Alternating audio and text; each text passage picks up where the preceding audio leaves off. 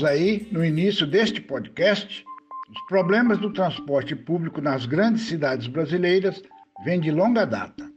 Trem das Ondas é uma magistral composição de Adoniran Barbosa, sucesso até hoje desde a sua primeira gravação pelos Demônios da Garoa, e retrata uma São Paulo do início dos anos 50, onde um romance é interrompido pelo trem cuja última viagem parte às 11 horas da noite.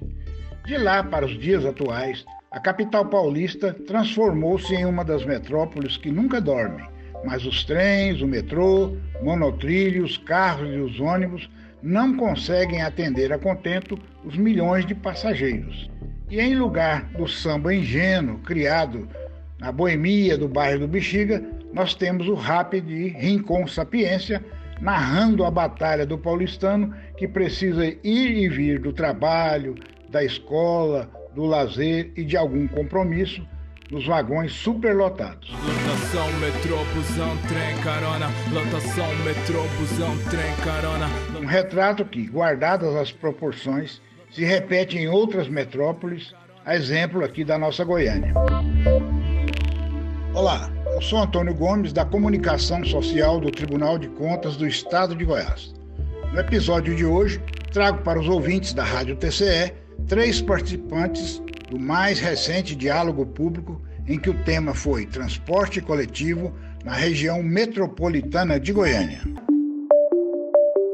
Afinal de contas. Pois é, até uma versão sertaneja das dificuldades dos passageiros. Lá os coletivos só passa lotado.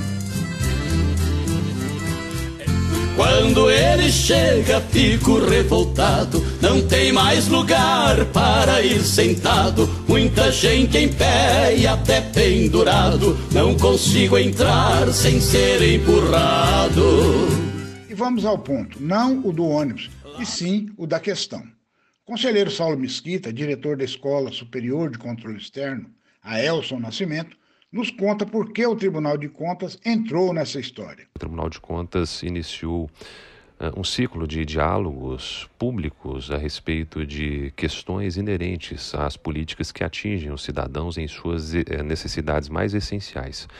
E o primeiro debate alcançou exatamente a questão dos desafios do transporte coletivo para os passageiros da região metropolitana de Goiânia. Foi um debate muito profícuo, com a participação de diversas autoridades no assunto que vieram estabelecer esse diálogo perante o tribunal e perante a coletividade a respeito das necessidades inerentes a esse serviço cuja essencialidade é notável no que toca a todos os cidadãos. Ficou assentado que não se trata apenas de um serviço prestado a usuários específicos, mas a toda a coletividade, uma vez que o aprimoramento do transporte público impacta também na questão da mobilidade urbana. Então, todas as pessoas, mesmo que não façam uso direto do serviço de transporte coletivo de natureza pública são impactadas pelas políticas públicas inerentes a essa área de atuação do poder público. Um transporte público caro, um transporte público ineficiente, um transporte público sem qualidade, espraia seus efeitos para os demais ramos da coletividade que deixam de fazer uso do transporte público coletivo e passam a fazer uso de seus veículos individuais, onerando assim o tráfego, importando em grandes prejuízos a questão da mobilidade. É, esse foi o foco principal de tudo aquilo que foi tratado nesse primeiro diálogo público. Lamartine Moreira, presidente do Conselho Regional de Engenharia e Arquitetura, foi responsável por um dos painéis do diálogo e nos fala sobre os impactos negativos sofridos pelas empresas concessionárias do transporte público. Este assunto é uma grande preocupação do CREA, principalmente tendo em vista os graves problemas que vêm sendo enfrentados pelas empresas e, consequentemente, pela população. Problemas que são tornados ainda mais graves por causa da pandemia.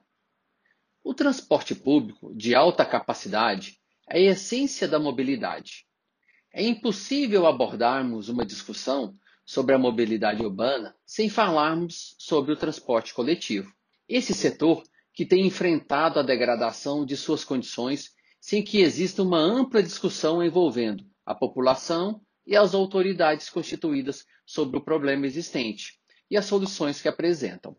Esta situação ficará ainda mais visível no período pós-pandemia. Qual é o plano para as empresas quando acontecer o retorno às condições normais?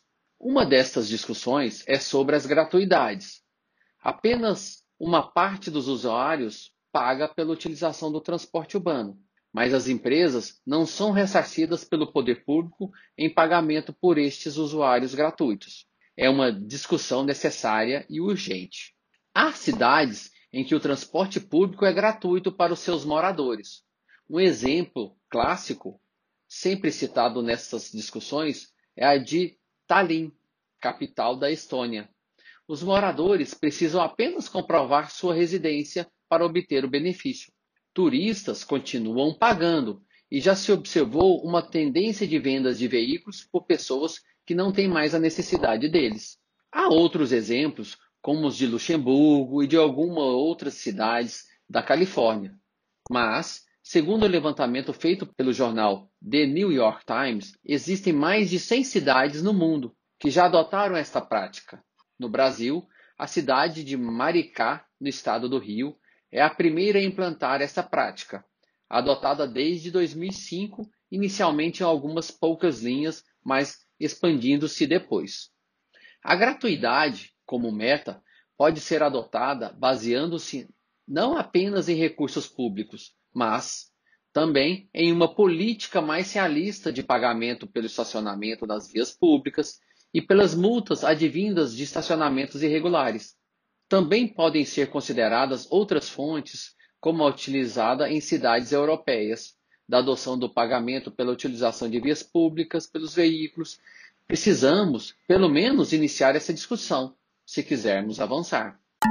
Nossa colega aqui do Tribunal de Contas, Roberta Tibiriçá, abordou a crença generalizada e também equivocada de que o caos no transporte urbano só aflige os passageiros. Quando a gente pensa em transporte coletivo, muitas pessoas falam: ah, eu não me preocupo com transporte coletivo, porque eu não ando de ônibus, eu tenho meu próprio meio de transporte, pouco me importa se o ônibus está cheio, se demora a passar nos pontos ou se as pessoas estão seguras dentro dos ônibus. Essa realidade, de fato, não incomoda essa parcela da sociedade. E enquanto a frota de veículos aumenta ano a ano no estado de Goiás, o inverso ocorre com a quantidade de usuários do transporte coletivo, que vem reduzindo.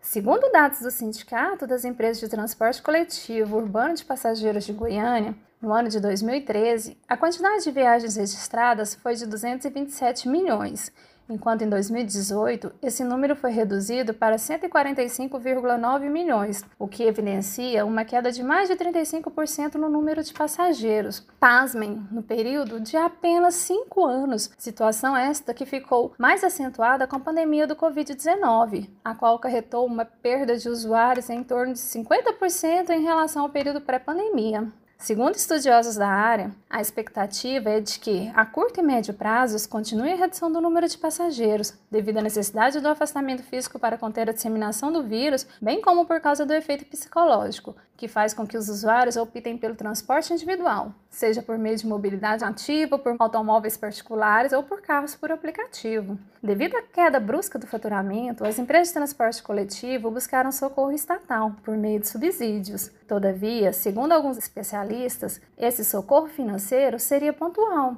desde que o sistema de transporte coletivo precisa de soluções a longo prazo, devido a problemas estruturais no modelo atual que vão muito além da pandemia.